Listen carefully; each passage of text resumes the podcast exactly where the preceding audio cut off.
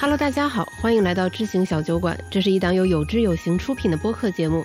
我们关注投资，更关注怎样更好的生活。我是今天陪伴大家度过平安夜的雨白。我是一只羊。前段时间呢，有一条热搜引起了我们的注意：往常用来煮茶叶蛋的锅，被上海街头的摊主用来煮热红酒了。有的小摊前面还大排长龙，售价低至十元，而且据说一天能卖到五六百杯。这样的消息看得越多，我们的心思啊就越活络。因为之前一直有听众留言问我们，你们叫知行小酒馆，怎么从来不聊酒呢？没错，我们的开店卖酒梦想呢就开始蠢蠢欲动。而且热红酒看上去吧还挺简单的，我们自然而然觉得，对于经营一无所知的知行小酒馆来说，卖热红酒可能是一个很好的下场实操机会。那如果卖热红酒？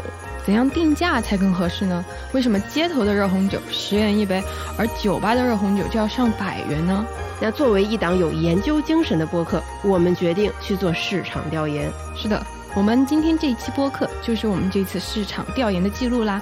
首先，我们先追根溯源的了解了我们要销售的产品热红酒，然后我们走访了正在以不同形式售卖热红酒的三家店铺。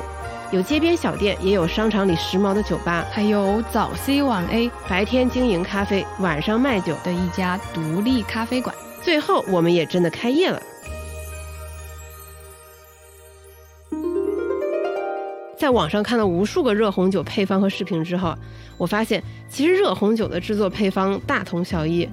有一句特别精辟的话是这么说的：你煮红烧肉会放什么香料，煮热红酒就放什么。哎，这话糙理不糙，有的配方里还会写一定得加一些烈酒，所以这就让我觉得说，呃，热红酒的精髓所在和咱们过年的时候的吃喝特别相似，就是自我放纵。所以我们会看到，除了热红酒之外，很多在西方流行的那些有酒精的冬季热饮，都加了非常多的糖，比如说淡奶呀、热的那种柠檬酒啊这些。懂了，就像很多甜点店里的甜点都得加芝士、加榴莲，对吧？这个只要加上这些东西，它就一定好吃。对，怎么不健康怎么来？这就是我们过年的时候，或者是说这种比较冷的，呃，圣诞的时候的一个吃法。那既然热红酒从欧洲传过来，我就很好奇，在欧洲生活的人会为热红酒付多少钱呢？好舒 Excusez-moi. Je prends de vin chaud. De quelle taille vous voulez Euh, moi, je prends le petit. Merci. 我的这位朋友 Gahal 在巴黎的街头花了四欧元买了一杯小杯的热红酒，容量大概两百毫升左右，比那家店同样大小的咖啡贵零点五欧。而且他说，巴黎人对热红酒其实没有那么钟爱，大部分情况下只会在圣诞市集的时候买来喝。我从柏林的一位朋友那里得到的情报也比较相似，普遍来说呢都是三欧一杯，即使是在餐厅，最贵好像也不会超过六欧。而且在跟他交谈的过程当中，我有一个蛮有意思的发现，就是柏林啊，它作为首都，但是物价反而比别的德国城市会稍微低一点。也许热红酒在慕尼黑可能还会稍微贵那么一点儿。是的，我们不只有欧洲这边的线报，我们还有美国那边的情报。曾经做客过我们小酒馆节目的陈博士，也从芝加哥发来了线报。他说，芝加哥圣诞集市上一杯普通的热红酒大概要八美元，但这个价格当中它还附送了一个特别可爱的圣诞主题的杯子，然后你拿着那个杯子去买第二杯的时候就可以减一美元。听上去，热红酒就是西方人的冬季国民饮料啊。在欧洲售价几乎和咖啡差不多，那在美国好像就会稍微贵一点点。我觉得美国这个圣诞集市，它可能是醉翁之意不在酒，它是为了卖杯子。嚯，还可以这样理解，对吧？这也是一种销售思路。那回过头来，我们所在的北京热红酒有没有流行起来呢？我们在社交媒体上搜索了半天，发现有一家街边热红酒摊被反复提起。查好路线，我们就带着一大堆经营上的问题出发了。就我们现在在北京街头逛，然后我们发现这些底商其实感觉北京的这些底商更多的特色是比较实用，比如说卖烟酒，比如说便利店卖水果，什么口腔医院啊、中医诊所啊、洗美甲、洗衣这些东西，很少有那种偏文艺的东东。是的，而且这已经是属于呃北京比较嗯繁华或者叫就是嗯用英文说 urban 的地方。，对。是啊，对我我们现在所在地区是叫双井的。对对对，我们现在走在双井比较繁华的地方。嗯，哎啊，莉莉丝在这里。它是一个呃，我以前会叫它的外卖，它的沙拉还可以。哦，我在这家喝过咖啡，我以为是这家。哎，前面，哎，是那里吗？是吗？哦，真的哎，还有这个料包卖耶。哎，这个怎么抹面包啊？又是一个果，呃，哦，这就是肉桂红酒酱，哎好神奇哦！你要不要买一个回去抹？可以啊，我们在店里就有嗯，我现在要来两杯。两杯，可以。这家店叫噗噗，它本身是一家主打冰淇淋和刨冰的甜品店，坐落于双井某商业楼盘的底商，铺面很小，门口摆的热红酒摊也很精致，一张小台用来摆放煮热红酒的大锅，一盏圣诞树造型的台灯用来照明，很温馨。旁边的黑板上用花体字写着菜单：热红酒十元一杯，热红酒料包八元一包。像你们煮这一锅要煮多久啊？其实很快，主要还是把这些水果切完了，然后准备好那个选提前选好红酒，还有香料，哦对，然后加进去煮就可以了。OK，哎，所以所以你们摆在外面的这个瓶子就是你们煮的这个红酒的瓶子吗？嗯，对，煮完那个红酒之后，还会熬一个红酒酱，就会在这个里面。Kimi 告诉我，有些顾客问他们，煮热红酒用的是不是边角料的水果？他们就想到可以把这些浸满热红酒味道的水果熬成果酱，用来涂面包。一来他们试过，这样味道很好；二来他们可以证明自己用的都是真材实料的新鲜水果。噗噗的热红酒摊一周只出摊四天，营业两个小时，每天呢大概可以卖掉一百四十杯左右的热红酒。我很好奇，一家甜品店怎么会想要卖热红酒呢？一开始也是抱着试试的心态，而且我们这边正好有门店，嗯，在门店前面开也是很方便，对大家不仅可以在街边喝，感受这个氛围，然后也可以到店里面对买尝，对，然后坐一坐聊聊天，然后那个下班了之后约约朋友，因为现在感觉大家压力也确实都很大。包括这边附近的上班族也是，而且就十块钱一杯，大家喝完了之后就感觉哦确实不错，然后还会续杯呀、或者叫朋友一起来，而且这个氛围确实很好。就一到下班的时候，可能这是大家很难得的独处的时间，或者能见见朋友、去聊聊天的时间，在办公室里面坐一天了，然后过来就是见一见物理世界的朋友们。Kimi 告诉我，噗噗在北京有三家店，但是只在双井这家开了街头的热红酒摊。这样的考量也是因为这边的店面刚好位于写字楼和居民区之间的过渡地带，更适合售卖街头的热红酒。很有意思的一点是，他们用的酒杯是充满圣诞风情的小纸杯，你还可以自选图案，有小企鹅，有姜饼人。这种小纸杯，如果你小口慢品，大概三四口也就喝完了。他说啊，用这种小杯也是因为他们希望给顾客提供的是一种小酌的场景，下班后和朋友一起过来，来一杯热红酒聊聊天。因为每天只营业两个小时，对他们来说，热红酒并不是一款高利润的产品，它更多的作用还是用来宣传他们自己的品牌。了解了街头热红酒的销售逻辑，我们把目光投向了北京更常见的酒吧们。我很好奇，他们是怎么给自家的热红酒定价的呢？一杯上百元的热红酒和街头十元的热红酒差别又在哪儿呢？于是，在一个温暖的下午，我来到了东城区的墨苑。老板告诉我，如果晚上来，远远的就能闻到热红酒的香气。我们的酒吧里会充斥热红酒的味道，就是一进来就闻到了热红酒，哦，懂的都懂。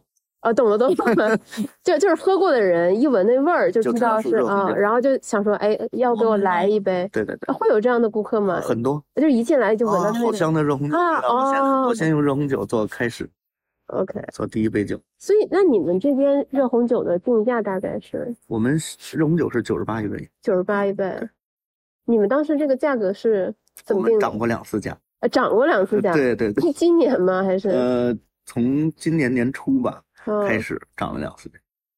第一次是我们最早是卖八十一杯，然后到八十八一杯，然后到九十八一杯。一是热红酒其实对酒吧来说比较麻烦，嗯，比如有一个人点一杯热红酒的话，我们一样是要有做一瓶，把红酒一瓶热红酒做出来，所以它其实会有浪费。哦，所以其实热红酒是你要倒一整瓶热红酒，对，一起去煮。哦，然后那一杯其实，那一杯其实大概也是一瓶的大概五分之一、六分之一的样子，呃，大概八分之一。八分之一，嗯然后剩下那一瓶可能都浪费了。对对对，然后它整一个的这个烹制时间是要多长的？半个小时。那你们一个晚上大概能卖多少？嗯，冬天卖的比较好的话，能卖八杯。哦，一天能卖八八杯。对，因为我知道你们酒吧其实开店蛮成功的，就是你会怎么样总结酒吧的这个定价的策略？你们会有自己比较成熟的这个定价系统吗？之前跟你沟通的时候，你说你们一年可能会换两三次酒单，那一杯新的鸡尾酒，你怎么样才能知道它应该定一百五还是定九十八？嗯，根据成本嗯和现状和房租、人力嗯的综合综合来看，，OK 呃就是其实我们做一个酒，一般的成本不会超过二十块钱，OK，一般不会超过二十块钱。那我们卖价大概在四倍左右，那剩下的这些空间呢是要去支付人员成本、房租成本。那其实北京你也知道，房租本来就贵，而且它逐嗯，年递涨，非常残酷就就即便这两年疫情期间，它也在在涨。一样在涨。而且我们还属于处在一个商业体里面，那么商业体在变好的时候，它就更强势的去要求你交更多。哦，就是当这个疫情稍微好转了，它这个商业体复苏，它就会要更多了，哎，所以更残酷。比其实比路边啊或者胡同里啊，或者其他地方的酒吧可能要更严峻一些。嗯，哎，那像其实刚才我们俩聊天的时候，你有说过，呃，就是有些酒吧你一看就知道开不下去，就是取这个决定性的因素有哪一些？选址的问题嘛，呃，就是一最重要的是偏再一个它的风格、装修风格。装装修风格很重要，是吗？装修风格，我觉得是因为酒吧本身就是一个提供场景的地方。哦，弄得很舒适啊，或者很有风格、很有 OK 格调的场景，你才在这里待得住，才我愿意支付呃一杯酒的价格。嗯但是如果这个地方就很破啊，或者不是很舒适，然后它又存在一个很豪华的街区里，那我觉得它会很惨吗。体验完这两家店啊，我捕捉到了一个关键词，那就是场景。给顾客提供的场景不同，价格也是天差地别的。你想，一家开在商业体顶楼的精致酒吧，它的目标是让顾客享受一个放松舒适的夜晚，甚至还可以欣赏一下北京的夜景。那它的价格自然要比街头的热红酒贵上好几倍。所以开酒吧和星巴克一样，除了饮品本身，价格卖得上去，主要靠的还是空间啊。顾客是在为他在店里的时光付费。如果我们知行小酒馆的热红酒想要卖到九十八块钱一杯，就需要给客人创造很好的体验才行。这样的定价对客群的要求也非常高，我们也很难精准的找到能愿意为一杯热红酒掏一百块的客人了。正当我们伤脑筋的时候，我碰到了马主理。马主理是大小咖啡国贸店的主理人。大小咖啡它在北京啊，可是出了名的精明节俭。他们的所有店铺都在很不错的地段，但因为面积不大，所以房租成本控制得特别好，而且全天候经营。白天卖提神醒脑的饮料，晚上就卖精酿和自然酒。那不管是爱喝咖啡的人，还是爱喝酒的人，都会来这里光顾。我相信马主理一定对怎么把热红酒卖给更广大的受众这件事儿有特别深的理解。果不其然，他们大小咖啡卖热红酒的方式还挺与众不同的。那今年，因为我听说就是你们会开始卖一个无酒精的一个热红酒嘛，然后这个是今年才有的吧？呃，对对对，这是今年新研发的，也是我们这个兄弟公司 Smash Cup，它推出了一个自己的热红酒料包，然后，嗯、他当时也想说，咱们冬天也给大小咖啡这边研发出一个热红酒吧，但是毕竟是白天，大家喝咖啡的还是比较多，感觉白天大家对于酒精的需求并不高，所以我们就用茶和果汁去做了一款无酒精版的热红酒。因为它很养生嘛，再加上这个无，毕竟你是无酒精，孩子呀，这些大人上班的呀，都像都可以喝的。然后我们是用，呃，其实是因为我们做了一款，嗯，如意宝茶的茶粉。如意宝茶就是那个那个南非的那款红茶，有一款叫蜜树茶，它单门有一个旁支叫蜜树茶。这个蜜树茶我们做完茶粉之后，发现它比较酸，它跟牛奶不搭。但是我们就想，那它适不适合作为一个饮品呢？一个饮料呢？然后我们就加入了一些苹果汁，就觉得它这个味道很像热红酒。嗯，然后再点一些肉桂，然后最重要的是我们放了一点姜汁。因为它能体现出那种酒精的辛辣感，因为因为酒精它是有一种烈喉的那种感觉，但是如果你要单纯的只是一个无酒精版的话，它没它没有那种辛辣感，所以我们就添加了一些少量的一些姜汁，所以也也算是比较养生的吧。对，哦，那这个这么一杯就是听上去非常有趣的饮品，它多少钱一杯呢？呃，四十块钱一杯。这么说吧，餐饮一般都不会超过百分之三十，就是成本。就是你在出去吃一个东西的时候，你会盘算它的原材料，其实一般都十块钱的东西一般不会超过三块钱，这是肯定的。对，因为还有一些其他的成本在摊销。呃，其实我觉得这四十块钱已经算是便宜的了，因为我们像合作好多这些餐饮店，有好多热红酒，真的价格对于我来说都偏高，六十到八十不等。现在。所以，这么一杯无酒精热红酒，定价适中，而且因为没有酒精，覆盖的客群一下子就扩大了好多，场景也不再局限于晚上，小朋友可以喝，白天要保持清醒的上班族也能喝。可是我们小酒馆也没有这杯特调所需的人才和原料啊。但是啊，做生意也不能总是瞻前顾后，我觉得不如我们先把手弄脏，把店开起来再说。地点呢，我们就选了公司里的一个办公室。虽然我们不具备专业酒吧的那些长处，但是呢，我们也有自己独特的优势，并且可以在定价策略上做一个小实验。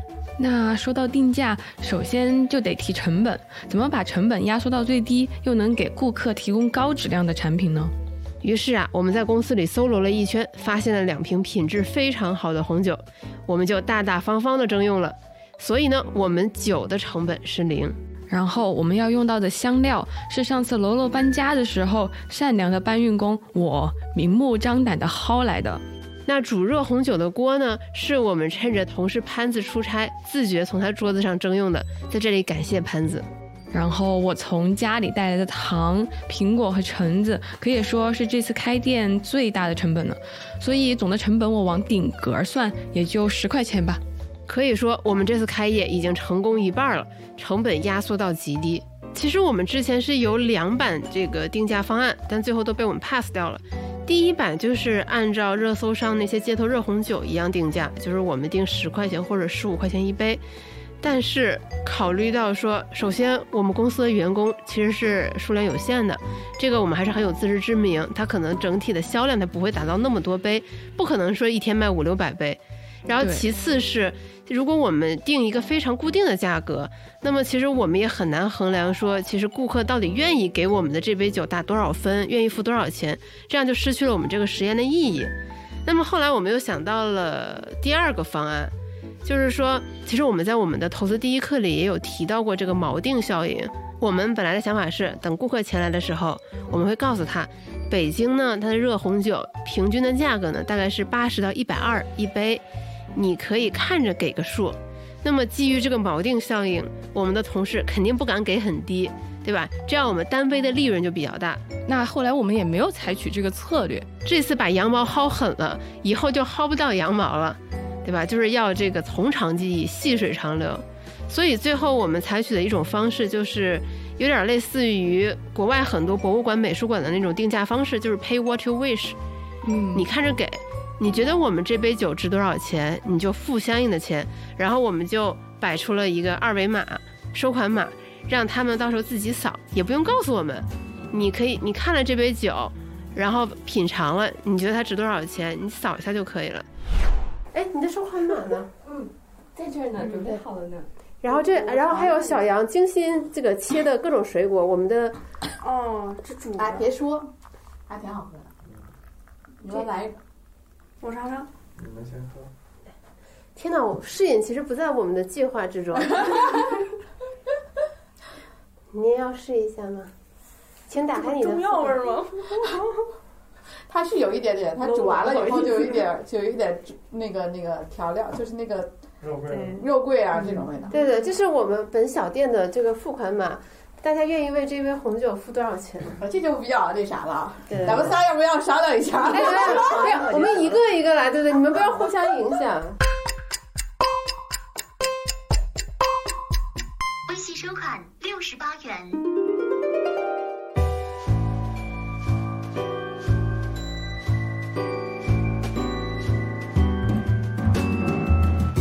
杨收银员，本酒馆今天的营业额如何呀？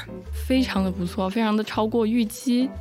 我们总的收入是二百一十一块，然后我们一共呃招待了五位客人。哇哦，这样平均下来，我们一杯是四十多，然后净赚，因为我们的成本是零。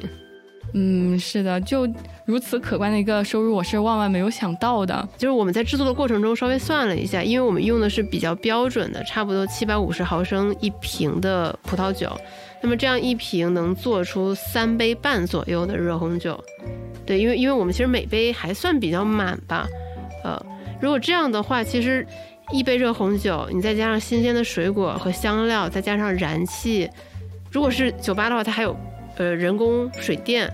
房租，那么其实它一杯的成本还是挺高的。是啊，其实再加上我们之前采访和那些老板聊的那些，其实热红酒你不管是你做一杯还是做两杯，其实你都需要煮一锅，然后这一锅红酒其实你煮一两个小时，它的味道就会发生一定的变化，而且也会有红酒在这个过程当中蒸发嘛。对对对，其实它这个损耗还是很大的。所以街头的那些红酒就是十块钱一杯，如果它是非常迷你的一杯。然后，且像我们采访的这些酒吧，它可能就是能在旁边放着一些看起来还 OK 的红酒瓶，那我觉得这个还算是能让人放心饮用的热红酒。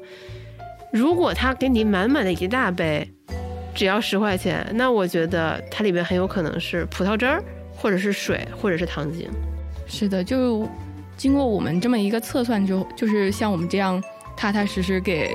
顾客盛上一个两百毫升左右的这个热红酒，它的成本怎么也得是十块钱以上。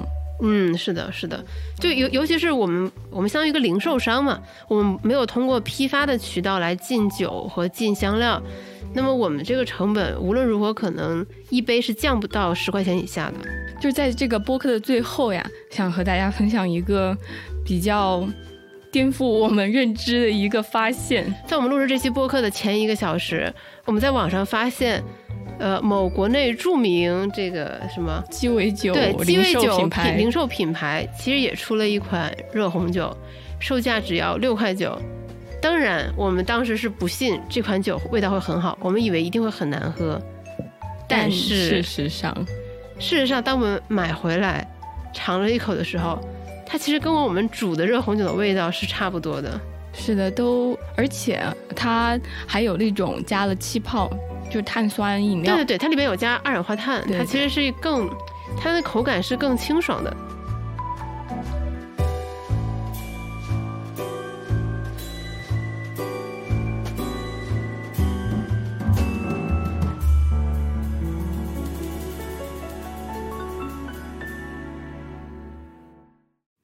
我们小酒馆这一次开张卖热红酒，其实我有深深的被同事感动到。